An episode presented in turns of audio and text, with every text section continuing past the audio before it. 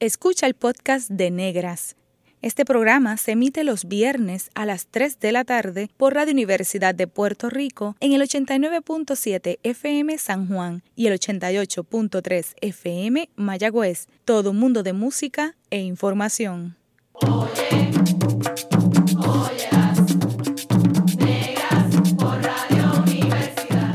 Cadena Radio Universidad de Puerto Rico presenta Negras, producido por Colectivo ILE, un espacio para visibilizar proyectos antirracistas y educar de forma crítica e informada sobre la negritud y la racialización.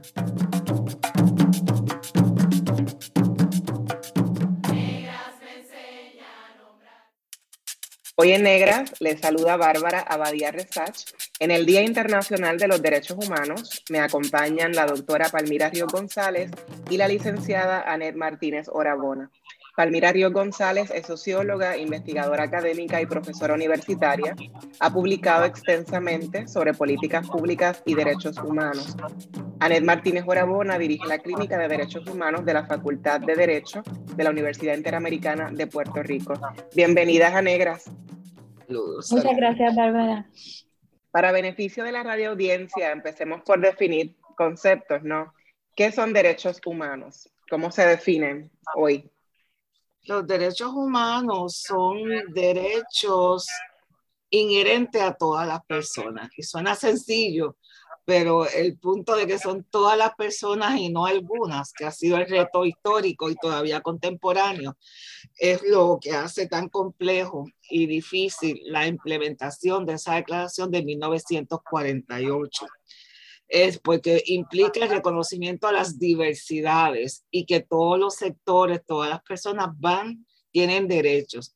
Por ejemplo, ahora estamos viendo en el caso de los migrantes eh, las deportaciones masivas, tanto en la, en la frontera de Estados Unidos, en Europa, pero también tan cerca como República Dominicana.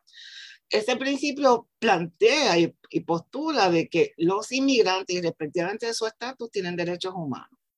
Así que eso es realmente eso es lo que implica eh, ese principio, que son derechos de todas las personas, que son inalienables y solamente bajo condiciones especiales se pueden suspender. Y todo ese debate que hay ahora con las órdenes de los estados de emergencia en muchos países que han suspendido derechos humanos, que yo no entiendo, o sea, cuál es la necesidad, pero sí muchos países se han aprovechado de la crisis. Y algo bien importante que son interdependientes porque muchos sectores han querido presentar como que esto es lo más importante y los demás son secundarios, cuando inclusive desde el Congreso de Viena se plantea que son interdependientes e indivisibles el negarte, por ejemplo, el derecho a la educación o a la salud te va a afectar los otros derechos. Así que es mirarlo de una forma integrada, eh, como también eh, la prohibición de la discriminación, obviamente, y que los derechos tienen que ser exigibles y judiciales, no son aspiraciones meramente.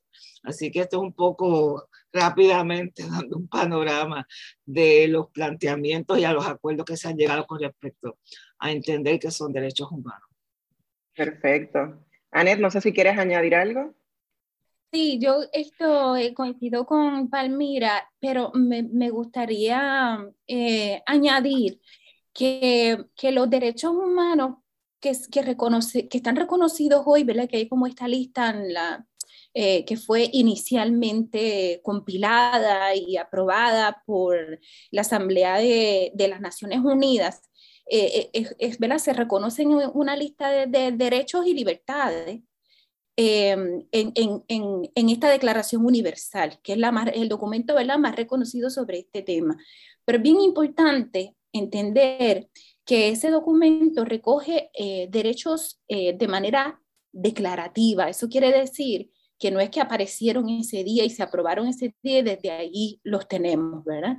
Sino que los países que estuvieron que formaron parte de esa discusión, decidieron en ese momento declarar, ¿verdad? Que, que, pues que sí, que reconocen que por lo menos esos derechos los reconocen como derechos de todas las personas. Eso tiene, ¿verdad? Esto eh, es problemático también, porque eso no quiere decir que no existan otros derechos humanos. Lo que quiere decir es que los que están ahí son los que los estados decidieron en ese momento que estaban dispuestos a reconocer. Y, eso va al corazón, ¿verdad? De lo que ha sido la lucha, precisamente por el reconocimiento de esas protecciones. Esto, así que no, surgen de la nada, hay toda una historia eh, larga, eh, difícil, eh, cruel, ¿verdad?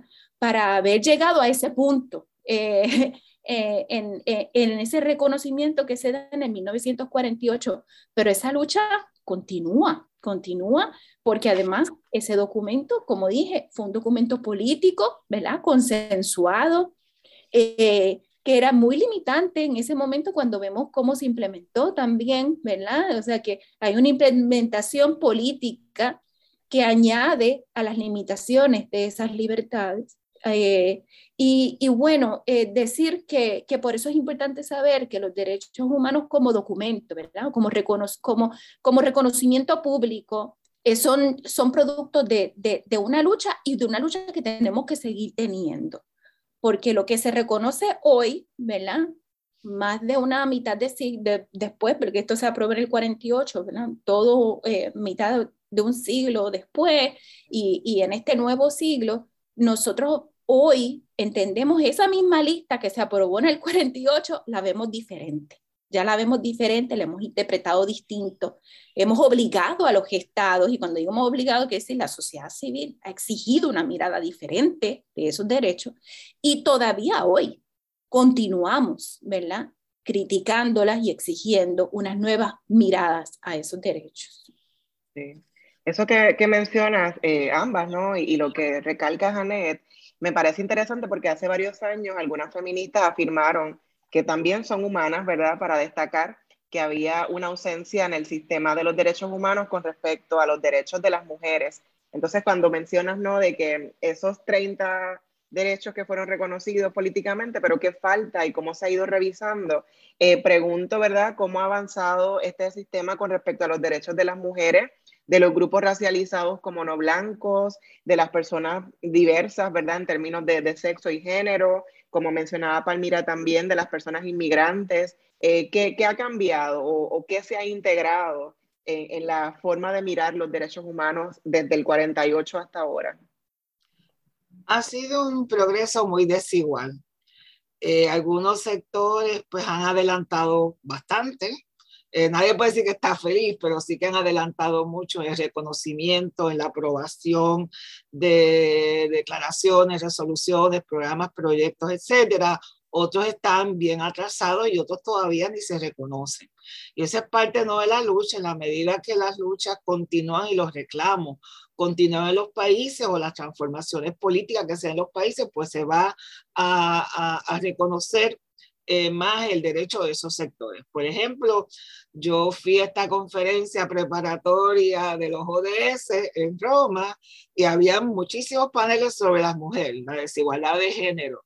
Ahí me tocó, digo, tantos años, volver a levantar el tema de los afrodescendientes, eh, porque nuevamente es, es muy desigual. Eh, y siempre recuerdo en la conferencia de Durban, la tercera conferencia mundial contra el racismo, donde primero tuvimos que luchar, suena extraño que en una conferencia que tenga ese título, tuvimos que luchar para que se incluyera en la agenda el tema de afrodescendencia, pero también al final de la conferencia siempre recuerdo el dolor de los representantes de los Dalits de la India que quedaron completamente fuera. Así que esta es una lucha constante, igualmente con respecto a las poblaciones eh, por orientación sexual e identidad de género. A veces aparecen, la mayor parte de las veces no. Y esto solamente refleja los, los prejuicios de la sociedad, de que se van a manifestar en las posturas que, que adoptan los, los gobiernos, los estados, que son los que están representados en organismos como Naciones Unidas, la OEA, etcétera, ¿no? Eh, y la importancia del papel de la sociedad civil, de las organizaciones eh, no gubernamentales en empujar y exigir esos reconocimientos. Eh, si no hubiera sido por las organizaciones afrodescendientes de las Américas, no hubiéramos ocupado ni la posiciones que se, finalmente se aprobaron no hubieran sido aprobadas. Así que no podemos depender solamente de los estados.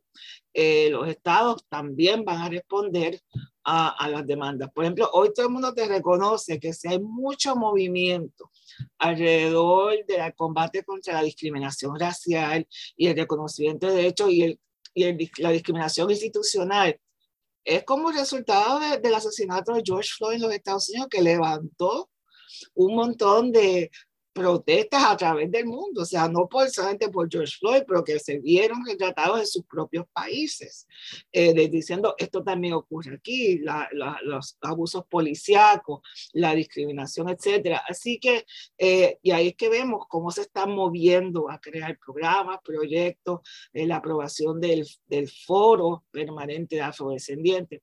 Así que el progreso de, de, los derechos, del reconocimiento, está íntimamente relacionado con la movilización y los reclamos de la sociedad civil. Eh, de nuevo, de acuerdo, quisiera mencionar también que aunque han habido unos, ¿verdad? Ha habido unos avances después de esa aprobación de la Declaración Universal, proliferó todo un movimiento, ¿verdad? de, de, de, de desarrollo de, eh, de, atención a protecciones a distintos grupos esto, y sobre distintos em, derechos humanos. O sea, hablábamos, por ejemplo, que después de la, de la declaración, de, de esa aprobación, se, se aprueban dos tratados de derechos humanos que hoy por hoy son los principales, ¿verdad? El Tratado de, Derechos Civiles y Políticos y el Tratado de Derechos Económicos, Sociales y Culturales. Y el, pero el trato que se ha dado a nivel internacional a, estos grupos de derechos eh, también es desigual. Eh, y vemos, por ejemplo, que se le dio en un, una primera etapa que se ha extendido demasiado una importancia mayor a los derechos civiles y políticos. Por eso las sentencias internacionales, la mayoría del, del trabajo de Naciones Unidas se concentró en estos temas con muy poca atención, ¿verdad?, a los temas de derechos económicos, sociales y culturales, que ha requerido un empuje bien fuerte de parte de la sociedad civil y sobre todo de distintas poblaciones minoritarias o, eh, o no minoritarias, pero en riesgo mayor, precisamente por las desprotecciones en que se encuentran. Y, y estos son, estas poblaciones, son poblaciones que se afectan de manera esto agravada por temas de, eh, de una desigualdad económico-social bien, bien brutal bien obvia esto a nivel mundial, pero hablando más en términos de nuestra región. Entonces, no, eh, no es hasta hace muy poco realmente que los sistemas internacionales de protección judiciales, por ejemplo, la Corte Interamericana de Derechos Humanos, pues ha empezado a entrar un poco más en este campo, ¿verdad? A reconocer que los, que los estados necesitan asumir unas medidas de garantía para proteger a estos grupos específicos. Todo el tema de las poblaciones indígenas y sus derechos ancestrales al territorio ha tomado muchísimo tiempo que sea reconocido, por ejemplo, y también no solamente reconocido a nivel de políticas públicas, sino implementado y protegido en la práctica se une también con temas de poblaciones afrodescendientes, por ejemplo, en el Caribe. Nosotros vemos que ha habido una, una intencionalidad en dejar fuera de esa discusión de los derechos al territorio, del derecho ¿verdad? De, esto, de estos grupos que también son ancestrales en nuestra región, eh, a, ser reconocidos como tales. Eh, eh, vemos, por ejemplo, desplazamientos de comunidades enteras en la isla de Barbuda y vemos también desplazamiento de poblaciones en las Bahamas, eh, donde se unen temas de afrodescendencia y migración. Así que eh, eh, eso, queda mucho por hacer y sobre estos temas en específico, realmente el derecho internacional de derechos humanos ha tomado, de, ha arrastrado demasiado los pies. Y eso yo siento que es, es sé que es intencional, o sea, porque no va en contra ¿verdad? de unas estructuras patriarcales coloniales, elitistas y racializadas, esto que, que, dominan también la política en los países y que no le interesa darle espacio eh, de protección a estos grupos. Eso que mencionas, Anet, me parece súper importante. Entonces me pregunto, basado en ese contexto que, no, que nos acabas de, de describir de, del patriarcado, de sexismo, de, de racialización, de, poder, ¿Cómo entonces surge, verdad? ¿Cuál es el contexto político histórico para esa Declaración Universal de Derechos Humanos? Basado en, en eso que nos acabas de, de, describir. O sea, ¿por qué surge esta Declaración de Derechos Humanos? Un poco como para limpiar la cara, ¿no? Y decir, estamos haciendo algo, pero entonces ustedes han planteado de todo lo que todavía falta y de la intencionalidad para eh, discriminar y prejuiciar, si se quiere, ¿verdad? A, grupos que se consideran minorías, y lo digo entre comillas. Bueno, recuerda también el contexto, fue el 48, al fin de la Segunda Guerra Mundial, donde todavía estaba el impacto, ¿no? De las matanzas eh, étnicas o sea, eh, eh, el genocidio contra los judíos, ¿no? Y la, toda la pureza, este concepto de la pureza estaba muy, muy impregnado en esa época y un poco responde a reclamos históricos de, no vemos todo el desarrollo desde la, este, la Revolución Francesa en adelante, todo el reclamo de reconocimiento de derechos y en ese momento. Eh, también hay que verlo como, inclusive después de la Segunda Guerra Mundial, también empieza el proceso de descolonización y de empezar a descolonizar y el reconocimiento de las independencias de las colonias europeas, ¿no? Proceso que continúa todavía hasta nuestros días, ¿no? En la más reciente Barbados, pero todavía quedamos muchas colonias eh, en el mundo, ¿no? Así que eh, verlo como un proceso histórico, que hay momentos en particular en que se puede adelantar una agenda o unos reclamos hay momentos que es bien difícil, ¿no? Eh, y por eso la importancia de continuar. Algo que hemos abogado, y claro, yo por, mi disciplina lo, siempre lo apoyo, es no quedarnos solamente en el campo del derecho a lo judicial, sino trasladar esas aspiraciones, esos principios al campo de las políticas públicas y la gestión, que está muy estrechamente vinculado a los derechos económicos, sociales, culturales, también le, añadimos los ambientales, ¿no? Eh, y empezar a mirar el vínculo entre estos derechos eh, y la inclusión, la desigualdad y cómo el, el, Estado, el gobierno, a todos los niveles, tiene una obligación de garantizar eso. Así que parte de lo que desde esta perspectiva también miramos y adelantamos el desarrollo de estas propuestas, de estas obligaciones, eh, bajo el entendimiento que los derechos humanos también son obligación de otros sectores gubernamentales, del sector privado, comunitario, religioso. O sea, que tienen una obligación de realizar estos derechos, ¿no? Y por eso es que vemos cómo está lo que a veces llaman la generación de derechos, como se empiezan a reconocer más y más ámbitos, eh, todos vinculados a esos principios básicos. Cuando la Corte Interamericana de Derechos Humanos reconoce, por ejemplo, el acceso al agua como un derecho humano es en base que está vinculado al derecho a la vida. ¿no? Eh, y así un poco se empiezan a adelantar y ser más específicos el reconocimiento de derechos, eh, que siempre recuerdo en ese caso, porque aquí había muchos, muchos casos de no acceso al agua, por hablar, no hablar de muchos, ¿no? Eh, donde no solamente es una prohibición, sino que atenta contra la vida y los derechos básicos de comunidades históricamente pobres. ¿no? Así que es ver cómo esto va evolucionando.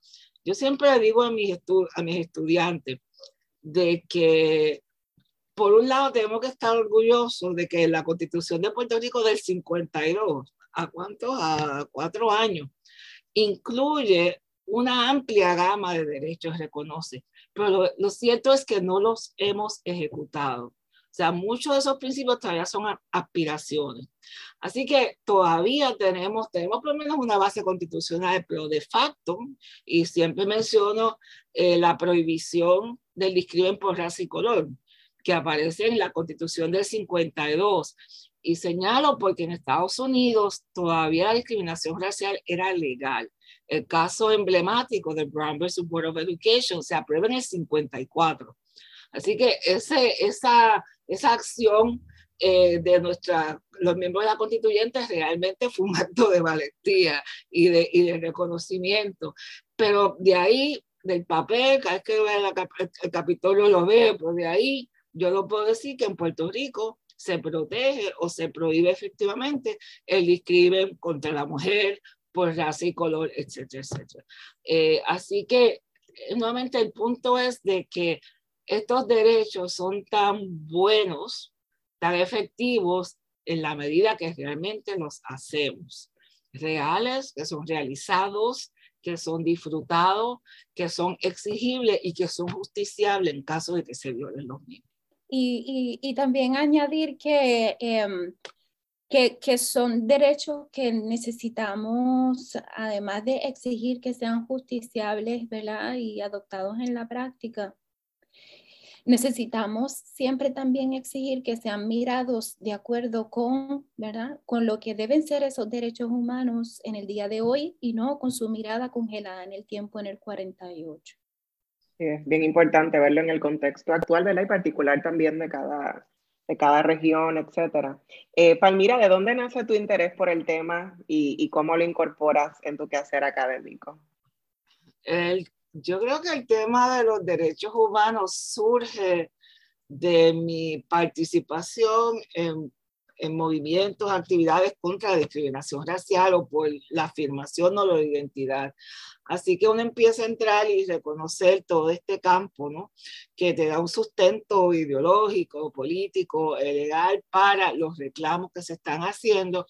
Y tuve pues la, la oportunidad, y donde la academia es de gran ayuda, de participar en muchos de los procesos este, eh, importantes donde se discuten y se debaten esto. Y eh, y a pesar de que Puerto Rico es colonia, pues fui parte del comité coordinador de la tercera conferencia mundial contra el racismo porque las ONG me seleccionaron a ser parte de ese grupo, ¿no? Así que ahí uno se va empapando en todos estos procesos, en todos los reclamos, en la diversidad de acercamientos, ¿no? Que continúan al día de hoy, eso está cambiando constantemente, así que de ahí viene el, el, interés, la experiencia y lo que he hecho luego es integrar eso en mi actividad académica, en las investigaciones, en las publicaciones, pero también en los cursos. O sea, mis estudiantes salen con conocimiento, ¿no? O sea, no salen ignorantes de estos temas, porque siempre se habla de incluir la diversidad en la, en la academia, pero a veces se queda en un curso especializado. Pero en nuestro caso, en la Escuela de Administración Pública, ese es un curso medular que tiene que tomar todo el mundo, así que todo el mundo se expone a, a, entender de que las políticas públicas tienen que tener una dimensión de inclusión y hablar explícitamente, aunque se les atragante la palabra a algunos, de hablar de racismo eh, y discriminación racial en Puerto Rico. Sí, a veces se les hace difícil hasta hablar a algunos de ellos. Sí. En tu caso, Anet, ¿cómo llegas a trabajar derechos humanos desde la abogacía?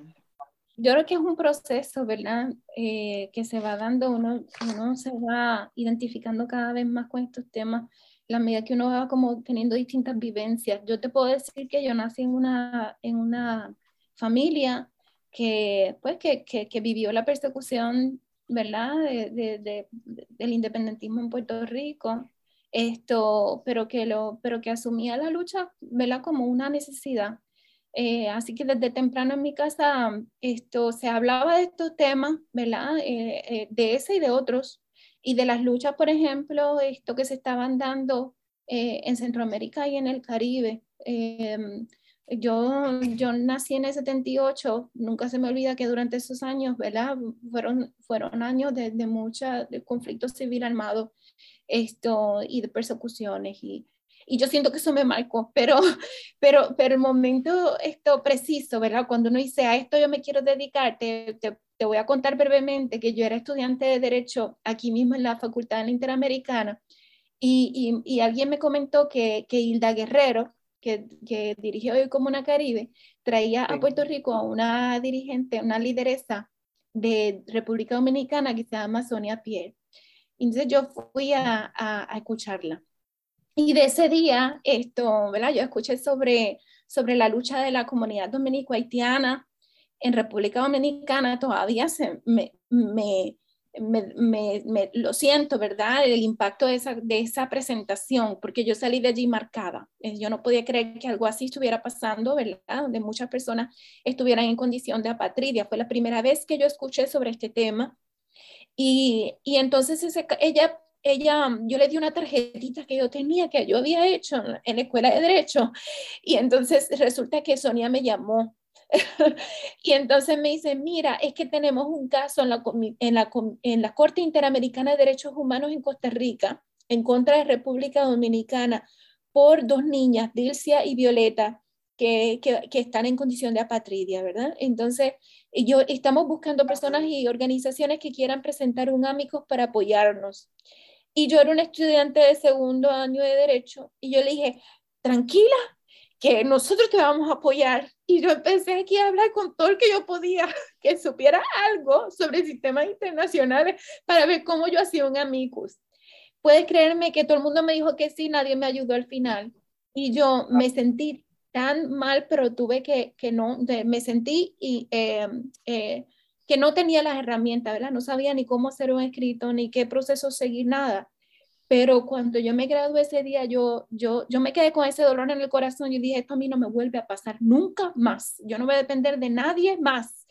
Yo voy a aprender cómo se hace esta cosa. Y me fui a hacer una maestría en Derecho Internacional de Derechos Humanos y de ahí terminé trabajando en Nicaragua en Honduras y luego en Costa Rica trabajando con CEGIL, que es una organización que precisamente lleva casos internacionales a la Comisión y la Corte. Y para hacer el cuento largo corto, como la vida es así, terminé en CEGIL acompañando a Sonia Pierre nuevamente, eh, esta vez acompañándola como su abogada en el caso, en el proceso de implementación de esa sentencia, de ese caso que ganaron y que estableció precedente a nivel mundial. Así que desde ese día, ¿verdad? Yo digo que Sonia me marcó y me cambió para siempre y no, no regresé. Ya yo, desde ese día yo dije, yo esto es lo que yo voy a hacer y, y ahí quedé. Qué maravillosa esa, esa historia, Neta, esa anécdota. ¿Qué dicen los derechos humanos sobre la raza, específicamente pensando en el caso de Puerto Rico? Mira, nuevamente volvemos al debate que se repite, ¿no? La raza de hecho se usa más el término etnicidad, es una construcción social, ¿no? Y algo que se ha afirmado y reafirmado eh, de no construirlo dentro de los conceptos racistas, eh, discriminatorios, históricos. Eh, pero ciertamente ha habido un movimiento para el reconocimiento de las poblaciones este, étnicas racializadas eh, en, en, situación de vulnerabilidad. ¿no?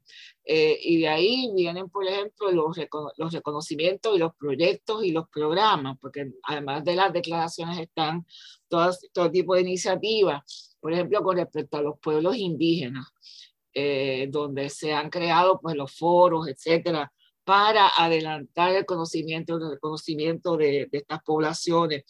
Ahora, y digo ahora, literalmente en 2019, cuando se aprobó la creación del el foro permanente de afrodescendientes, insisto, 2019 porque fue los otros 10 medios poco antes de la pandemia, ¿no?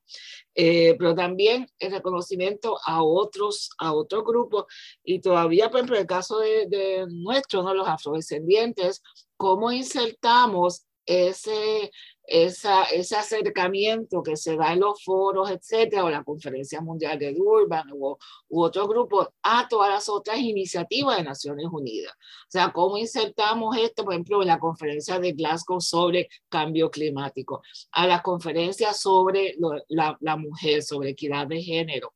Eh, está el reto, nosotros continuamos demandando la inclusión del reconocimiento y la eh, que se integre plenamente la aspiración de eh, combatir la discriminación contra los afrodescendientes como parte del objetivo de desarrollo sostenible que sea un objetivo, al igual que está eh, la, la, lucha por la equidad de género, lo que tenga ese mismo de reconocimiento y nivel de, de, reconocimiento. Así que sí, en el caso de los afrodescendientes, vemos que ha habido un progreso bastante lento.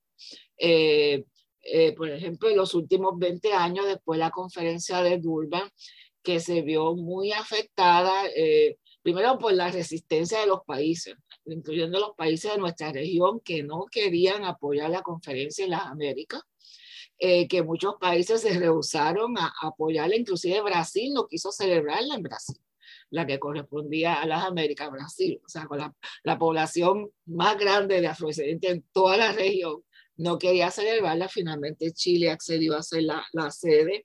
Eh, eh, la aprobación del decenio, donde se empieza ¿no? a, a, fomentar la discusión y la, el desarrollo de proyectos, el foro permanente que se aprobó en el 2019 y ahora es que se está hablando, de hecho esta mañana estaba yo en una reunión sobre ello, para crear el fondo permanente, de cómo se van a, a fomentar medidas y programas de desarrollo eh, para las comunidades pueblos afrodescendientes. Algo que también se continúa toda la cuestión del reconocimiento, ¿no? Eh, es reconocer que existen poblaciones afrodescendientes y si algo la conferencia de Durban logró es, fue eso, de que encontramos que habían afrodescendientes en toda la región de América Latina, en Argentina, en Chile, en países que antes decían que no habían, y había, ¿no? Normalmente parte de la historia. Eh, ahora se está dando una tendencia, y una de las más recientes también fue Chile, donde bajo un, un, el convenio de la OIT, de la Organización Internacional del Trabajo, se reconocen y crea el espacio para reconocer los pueblos tribales eh, dentro de los pueblos indígenas y tribales de eh, países independientes, pues bajo ese convenio se reconocen a los afrochilenos. Eh, y por ahí en varios países se están moviendo hacia el reconocimiento eh, como pueblo, como miembros de esa nación, pero también con, con derechos y con, a veces con el derecho a tener asientos en los espacios políticos. Así que parte de eso es lo que se está dando. Eh, y es eso que se está, es eso que se está moviendo, nuevamente con mucha lentitud, eh, a través del mundo el reconocimiento de, de, que la discriminación racial es rampante, eh, que tiene consecuencias y de cómo se está intersectando, ¿no? Cómo está un factor transversal con muchos otros fenómenos. Por ejemplo, ahora el COVID en aquellos países que recogen esa información estadística, y, y, enfatizo en eso porque Puerto Rico no lo hace, en aquellos países que recogen la información estadística desagregada por raza o etnicidad, la diferencia en los contagios y la mortalidad es estadísticamente eh, evidente. En Puerto Rico no, recogemos esa estadística eh, y así en muchos otros factores sociales. Así que también parte de eso es una lucha de académicos, pero no lo es, la lucha porque los estadísticas recojan la información y los registros demográficos es parte de poder evidenciar la existencia de discriminación y poder también eh, formular políticas públicas y evaluar si los resultados son los esperados. En breve regresamos con Negras y continuaremos dialogando con Palmira Río González y Anet Martínez Orabona en torno a los derechos humanos y la negritud en Puerto Rico. Sigan en sintonía con Radio Universidad de Puerto Rico. La clase de historia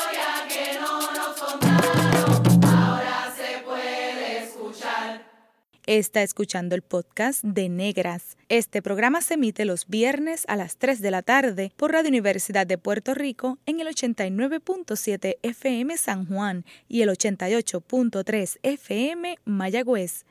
Todo mundo de música e información.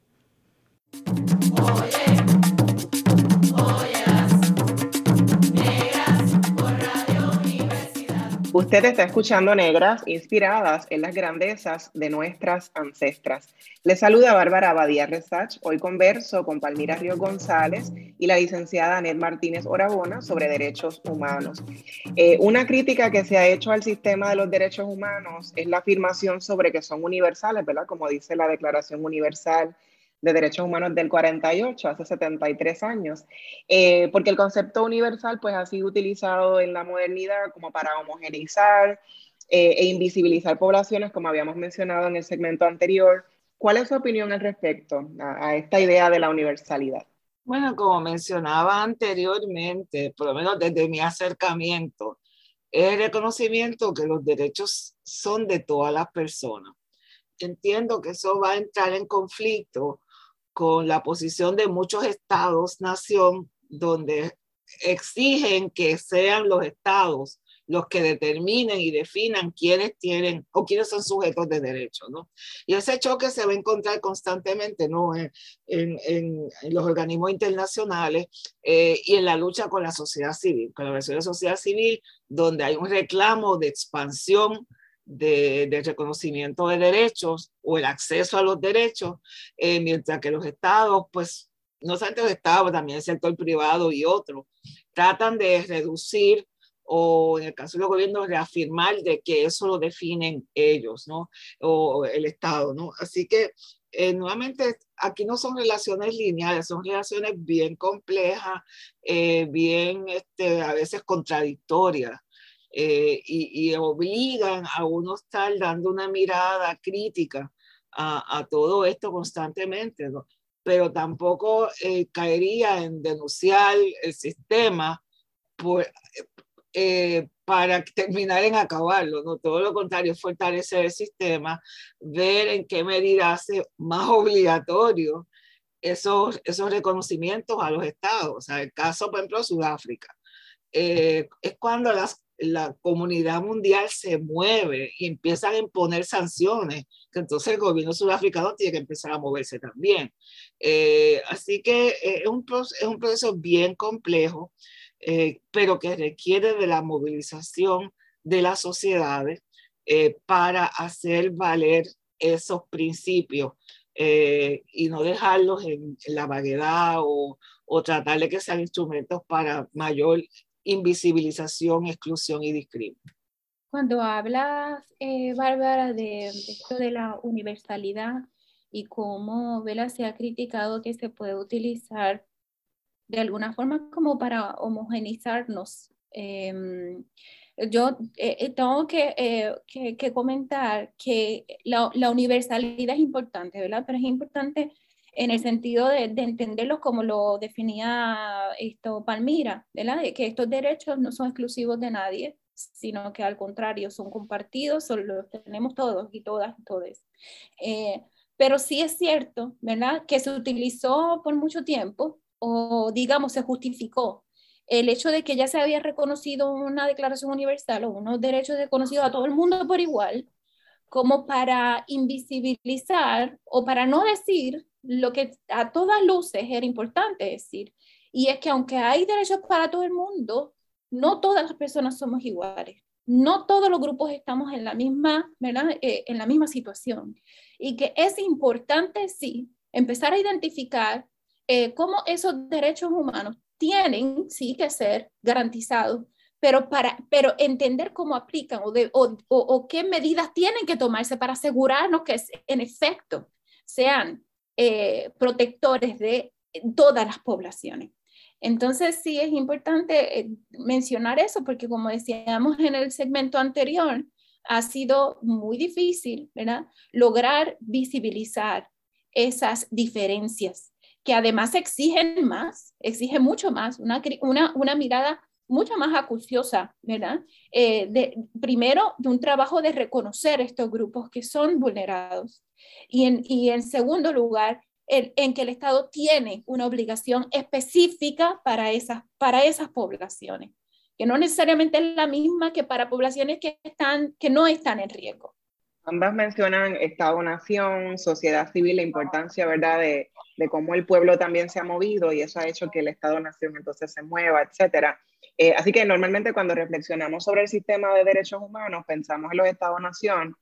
¿Cuál ha sido la función y la agencia de las organizaciones sociales y los movimientos de base en la transformación del sistema de derechos humanos? Palmira, mencionabas el caso de África del Sur. Eh, ¿Qué otros ejemplos podrían mencionar? Pues mira, puedo quizás utilizar el ejemplo de, de, afrodescendencia, el rol medular, y lo reconoce todo el mundo, ¿no? Que jugaron y juegan las organizaciones eh, de la sociedad civil, sociedades comunitarias de base en empujar y exigir eh, reconocimiento, justicia, política de desarrollo, en asegurar, por ejemplo, que los candidatos políticos se expresen al respecto y actúen en la dirección a los compromisos que hacen.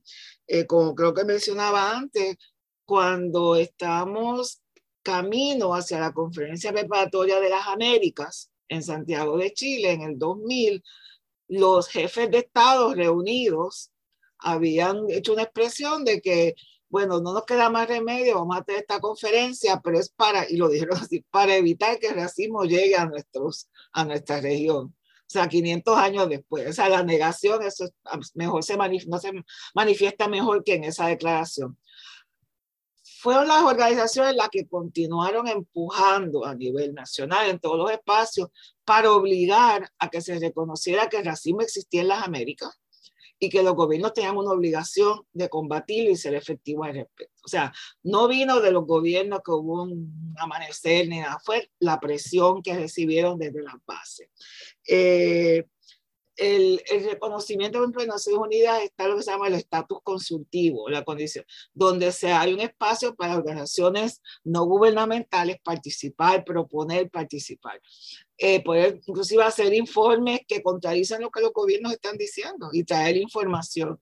Así que eh, lo, y lo traigo porque es una oportunidad que tenemos de poder traer otra información y empezar a interactuar y colaborar con muchas organizaciones a nivel regional, mundial, para empujar una agenda. Eh, así que lo que las, las entidades no gubernamentales juegan un papel fundamental en todo esto. Yo también, por ejemplo, recuerdo en la conferencia, fue de Santiago, donde nosotros el tema que íbamos a elevar allí era el caso de Vieques. Eh, como dentro del debate contra la discriminación racial, contra el racismo, ¿no?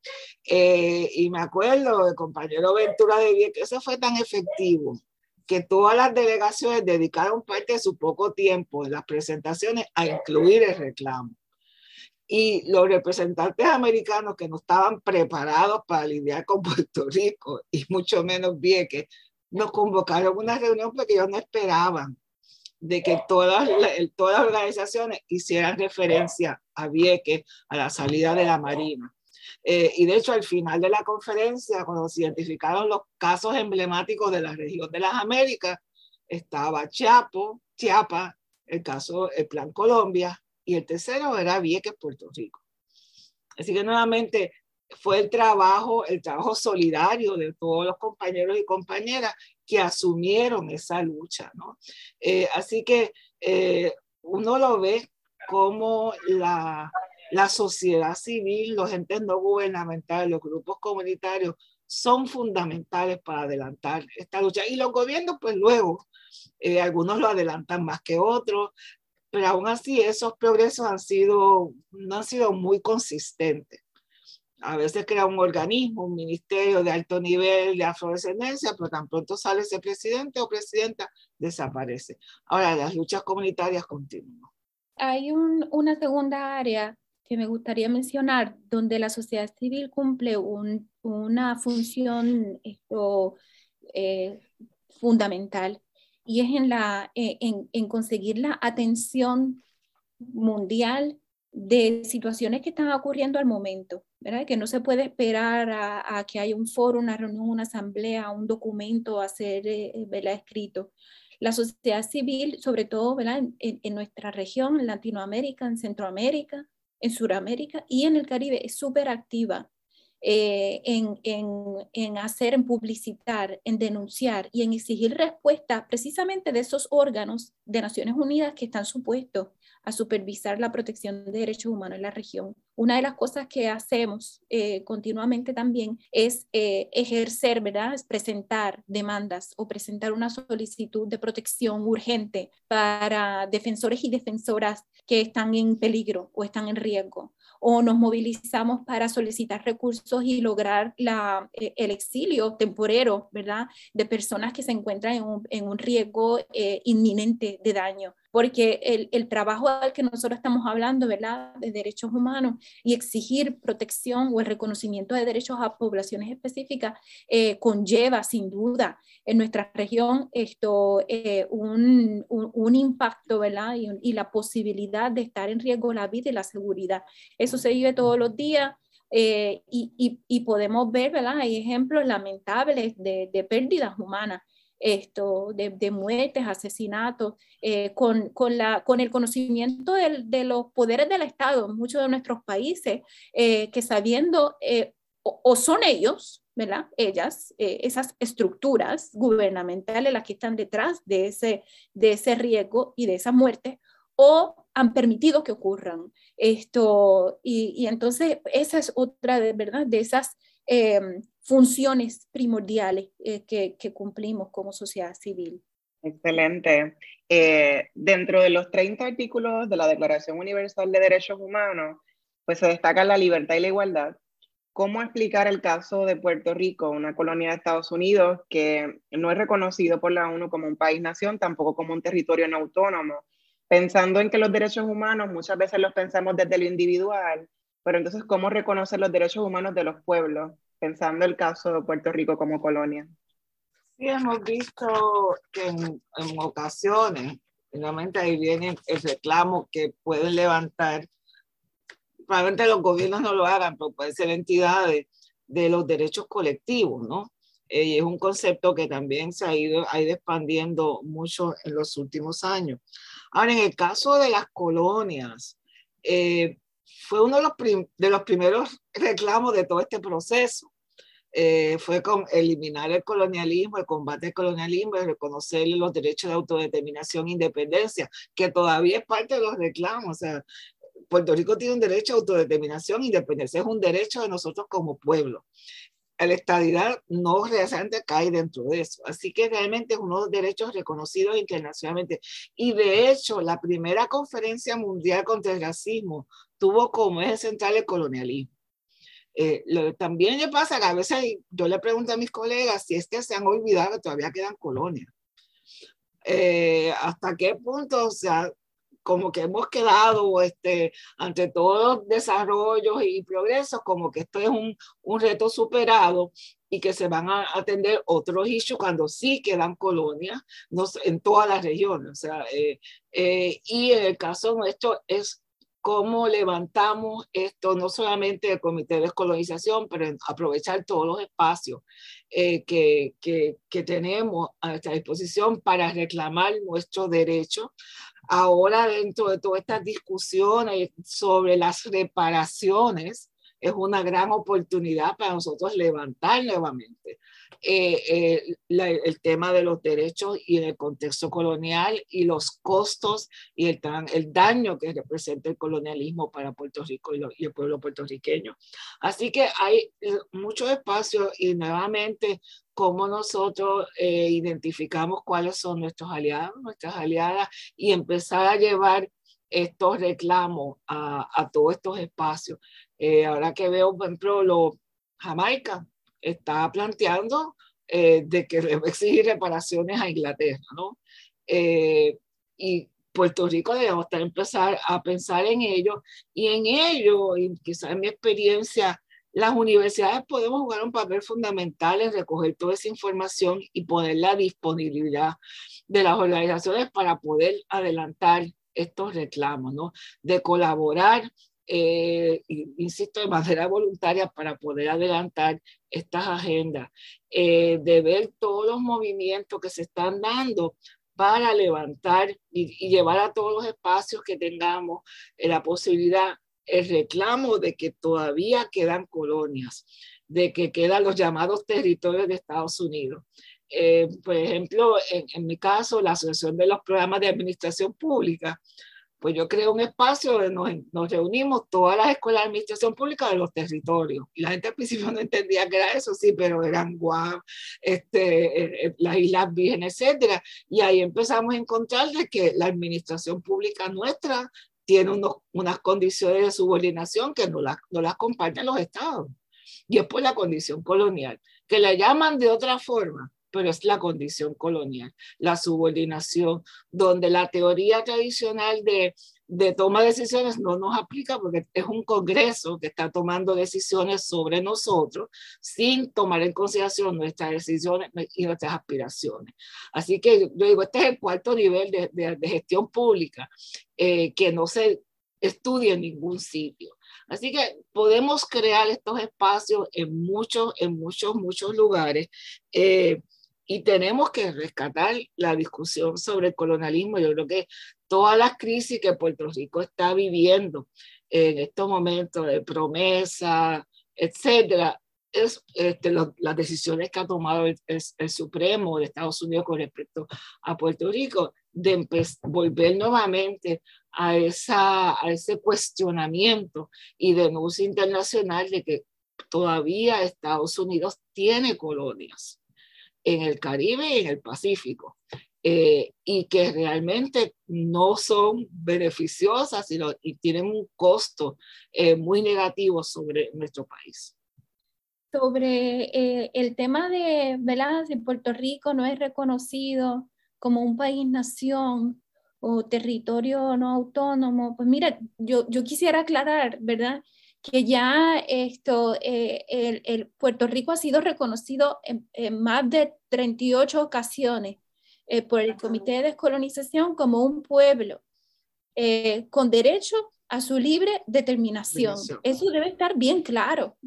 el problema es, ¿verdad? Como, como comentaba Palmira, que, que han como separado la cosa como si esto de, de la, del coloniaje eh, y de la intromisión de un Estado sobre otro eh, y no permitirle su derecho de la libre, a libre determinación no tuviera nada que ver con los derechos humanos. Nada más lejos nada más lejos. Como comentaba Palmira, estas discusiones de hecho se dan, o sea, se, se coció el tema de la Declaración de Derechos Humanos precisamente en medio de una discusión histórica y geopolítica de países en reclamo de, eh, de, de, mantener el control, de, de tener oportunidad de, desarrollarse como pueblo, ¿verdad? Libres de la opresión a la que estaban siendo sometidos. O sea que el, tema, lo que es derechos humanos, está íntimamente relacionado con el, con el tema nuestro, ¿verdad? De nuestro derecho a la libre determinación. Y en distintas ocasiones, después de que se aprueba la Declaración Universal, después que se aprueba el, el Pacto de Derechos Civiles y Políticos, el Pacto de Derechos Económicos sociales y culturales, la, la Asamblea de Naciones Unidas reiteró en varias resoluciones, específicamente la 3230 del 77, que la, que la, eh, eh, la colonia, ¿verdad? Y cualquier eh, agresión contra la soberanía nacional, cualquier negativa a reconocer derechos fundamentales de los pueblos a su libre determinación es en sí misma una masiva violación de todos los derechos fundamentales, de todos los derechos humanos de la población intervenida. Así que la colonia, como es, como es, como, ¿verdad? Como situación política, es en sí misma, está en el corazón de eh, una violación múltiple, masiva y continua de derechos humanos, de todos los derechos humanos con lo que ambas mencionan, ¿verdad? Con respecto al caso de Puerto Rico, ya para terminar este programa, que por supuesto no, no ha sido suficiente para tener un tema tan importante, pero un poco para, para resumir y dejar a la redundancia con, con, una idea más clara de cuál es la situación de los derechos humanos en Puerto Rico.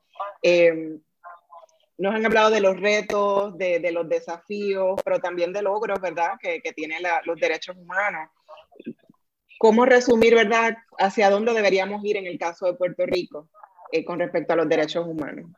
Pues mira, eh, mira los retos, ¿no? Eh, para empezar a apreciar el camino que se ha recorrido y lo que nos queda, ¿no? Ciertamente el reto de la pobreza y la desigualdad para mí es el más grande que tenemos en el país. Las tasas de pobreza y de desigualdad son vergonzosas. y debemos asumirlo como una obligación y un instrumento para evaluar todas estas políticas que se están adoptando en Puerto Rico. Eh, así que tenemos un instrumento ahí muy importante, muy sólido para evaluar las decisiones.